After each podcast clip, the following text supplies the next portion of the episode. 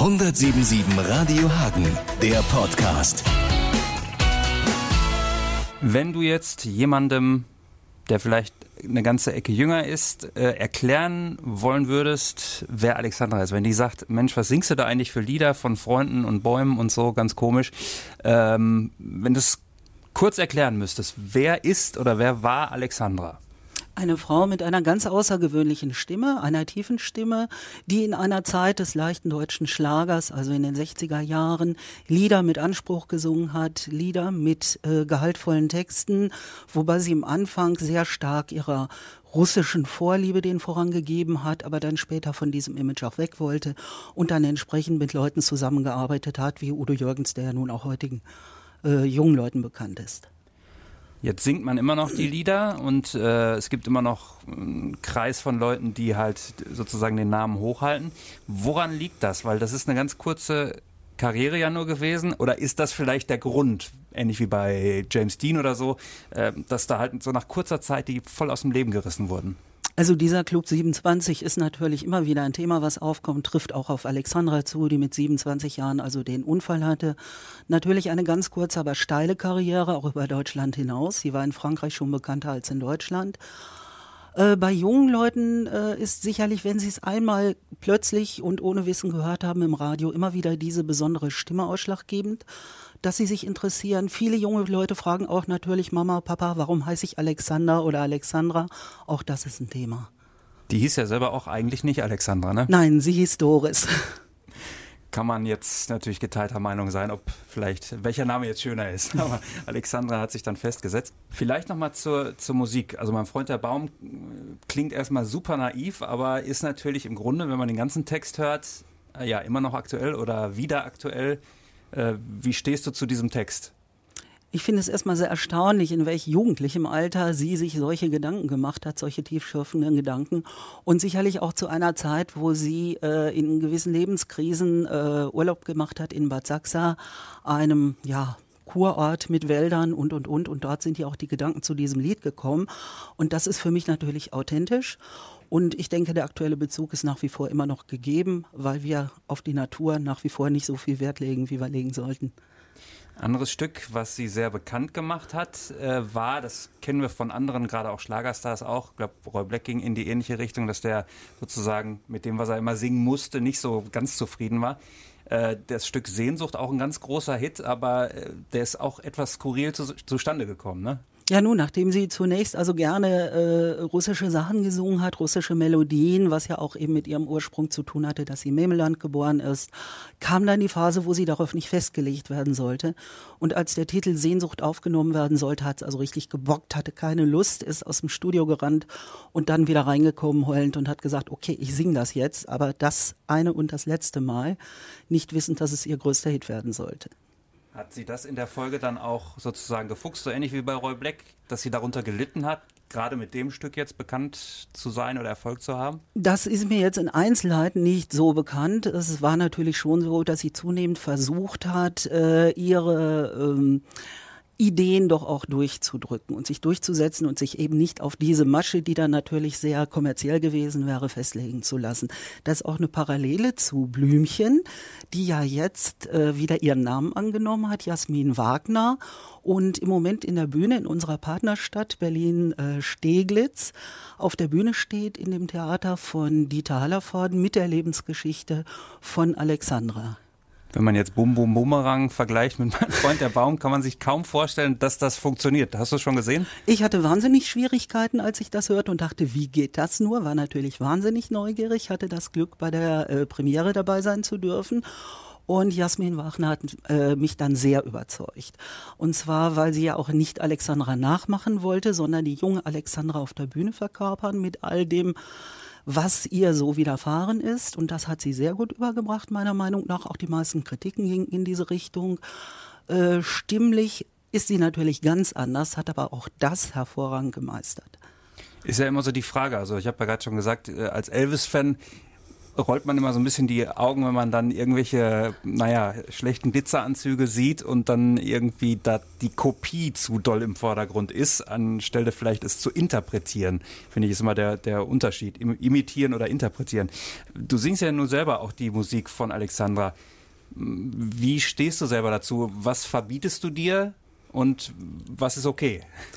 Der größte Moment dieses Überlegens, der stand für mich an, als ich erstmalig im Bad Sachsa mit dem Verein dann auch, das heißt anlässlich eines Treffens des Vereins gesungen habe, und zwar in einer Kirche auch noch nach Orgelmusik und das vor Familienangehörigen. Und da war für mich also einfach der Anspruch zu sagen, ich bin nicht Alexandra, ich will nicht Alexandra sein, aber ich will ihre Lieder erhalten und will sie so gut singen, dass auch die Familie damit leben kann, eine andere Stimme zu hören. Wie haben die denn reagiert? Toll. haben die, hatten die einen Klops im Hals, Tränen in den Augen oder haben die Das konnte ich äh, da nicht sehen, weil ich einfach in der Kirchensituation hinten stand, wo auch die Orgel ist. Aber es ist nicht das einzige Mal gewesen, dass ich auch vor der Familie gesungen habe, sondern ich habe hier selbst in Hagen ein Alexandra-Konzert gegeben vor einigen Jahren, wo die Cousine, ihre Lieblingscousine, die auch das gleiche Alter hat wie sie, die sind auch damals zusammen aus dem Memeland geflohen. Das heißt also, die Mütter hatten die Kinder an der Hand. Und äh, sie, ja, sie war berührt. Das war mir wichtig. Wäre so jemand wie Alexandra heute auch in den Charts? Oder wäre das vielleicht, oder heute noch, wenn sie weiter gelebt hätte? Ähm, oder eher nicht? Man weiß ja nicht, wie sie sich persönlich auch weiterentwickelt hätte, mit der Zeit auch weitergegangen wäre. Aber wenn ich an Leute denke, die sie zeitlich begleitet haben, zu denen sie auch äh, die Nähe gesucht hat, wie eben Udo Jürgens, dann denke ich, wäre ihr das sicher gelungen. Vielleicht wäre sie mit dem jetzt auf Stadientour, Hallentour. Genau, sie wäre ja jetzt am 19. Mai 70 geworden. Wir haben den Fanclub schon angesprochen. Ähm, was macht dieser Fanclub? Also hört er sich einfach nur die Lieder an? Forscht er vielleicht zu dem Unfallhergang weiterhin? Also was steht so, sozusagen im Fokus der Fanszene? Was, was treibt den um? Ich bin ja als Seiteneinsteiger erstmal dazugekommen und dadurch, dass ich die Cousine kennengelernt hatte, einen Musiker suchte und er kam halt aus dem Verein, da bin ich natürlich auch eingetreten. Dieser Verein besteht aus ganz vielen Leuten, die alle ihre unterschiedlichen Schwerpunkte haben. Die einen sind die richtig harten Fans, die alle möglichen Sachen sammeln. Dann gibt es Leute, die da äh, wirklich Archive anlegen, um das ganze Wissen also auch äh, ja im etwas wissenschaftlicheren äh, äh Sinn äh, zu erhalten, zu erweitern. Dann gibt es Leute, die sich ganz stark mit der Musik beschäftigen. Dann sind es welche, die ihr Grab pflegen, die dafür gesorgt haben, also der Verein hat dafür gesorgt, dass ein Gedenkstein an der Todesstelle äh, aufgestellt wird. Ja, dann bemüht man sich immer weiter darum, das Andenken an Alexandra auch zu erhalten, so dass also es viele Leute gibt, die sich engagieren zusammen mit Städten äh, ihres Lebens äh, Erinnerungsplätze zu schaffen. So hat die Stadt Hamburg zum Beispiel auf Antrag des Senats äh, zu ihrem 65. Geburtstag eine Straße nach ihr benannt in Hamburg-Rotenburgs Ort, wo sie eine Zeit gelebt hat. In Kiel ist dann ein Platz nach ihr benannt worden. Äh, selbst das Land Litauen interessiert sich jetzt dafür. Und an ihrer Geburtsstelle ist heute ein anderes Haus, das ist ein Kindergarten, aber auch da ist mittlerweile eine Gedenktafel angebracht worden. Der Verein organisiert Konzerte. Dann hat er sich mitbeteiligt an der Ausstellung des Deutschen Hauses für Geschichte in Bonn, als dort ähm, Schlager für Millionen diese Ausstellung war, wo dann auch Dieter Heck ganz groß im Vordergrund stand. Da gab es dann natürlich auch eine Ausstellung, also ein paar Teile von Alexandra zu sehen, die dann auch der Verein mit begleitet hat. Und genauso gut ist der Verein jetzt natürlich auch rückgefragt worden, als der Michael Kunze also diese Musik oder musikalische Geschichte Alexandras auf die Bühne gebracht hat. Jetzt zum 70. Geburtstag äh, wird da ein bestimmtes Relikt, vielleicht, ich weiß nicht, ob du auch sammelst, wird da irgendwas auf den äh, Wohnzimmertisch gestellt, wird eine bestimmte Platte aufgelegt, äh, gibt es ein Konzert. Ähm, oder zelebriert man das jetzt nicht, weil einen Geburtstag zu feiern von jemandem, der tot ist, ist irgendwie auch komisch? Also wenn du mich persönlich fragst, muss ich sagen, ich bin nie in dem üblichen Sinne Fan von Alexandra gewesen, sondern ich habe sie schon als junges Mädchen geschätzt, weil die, sie war überall zu hören bei uns zu Hause im Radio, im Fernsehen. Ähm, ich käme nicht auf die Idee, mir irgendwelche Poster an die Wand zu machen oder so, aber die Leute gibt's natürlich auch.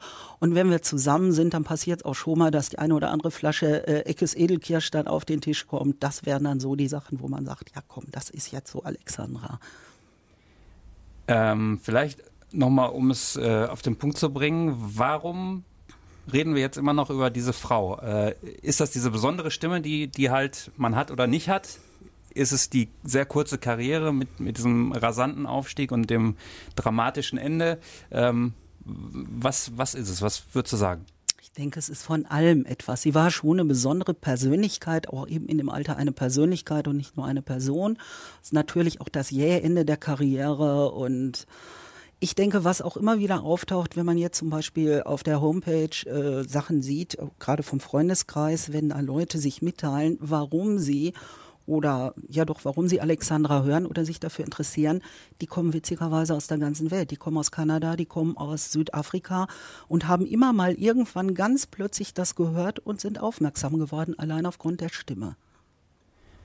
Aber geklärt werden, wie dieser Unfall passiert ist, was da die Hintergründe sind, wird nie oder hast du da eine Antwort? Und das andere sind vielleicht dann so äh, Gerüchte, die es auch zu 9-11 und äh, Kennedy gibt. Also es ist schon so, dass das nie richtig geklärt worden ist. Ich habe mich auch mit ihrem Biografen darüber unterhalten, dem Marc Böttcher, der ja auch in der Reihe Legenden äh, über Alexandra halt diesen Beitrag gedreht hat. Hat eine sehr gute Recherche betrieben. Es ist schon so, dass Ermittlungsbeamte heute völlig anders an die Sache rangehen würden, sind auch so Nebenerscheinungen, wie das zum Beispiel in die Leichenhalle, in der sie aufgebahrt war, eingebrochen wurde. Warum, wieso auch immer. Es taucht ein Antrag auf, auf eine ähm, Feuerbestattung und also komische Dinge, die immer ungeklärt waren. Aber letztendlich halte ich vieles auch für Geschäftemacherei, wenn es dann heißt, der KGB hatte die Finger im Spiel oder so. Also ich denke, das muss man aus heutigen Zeit einfach mit Abstand betrachten und sagen, es wird wohl nie ganz geklärt werden. Interessant ist der Zettel, den sie in diesem Mercedes äh, an, am Armaturenbrett hatte. Sie hatte den Wagen ja noch nicht lange und hatte sich Anweisungen geschrieben, äh, wie sie was zu bedienen hat. Ich habe diesen Zettel in DIN A4-Format, das Original war deutlich kleiner und da habe ich gedacht, wenn ich den beim Autofahren hätte lesen müssen, hätte ich wahrscheinlich auch einen Unfall gehabt. Schönes Schlusswort.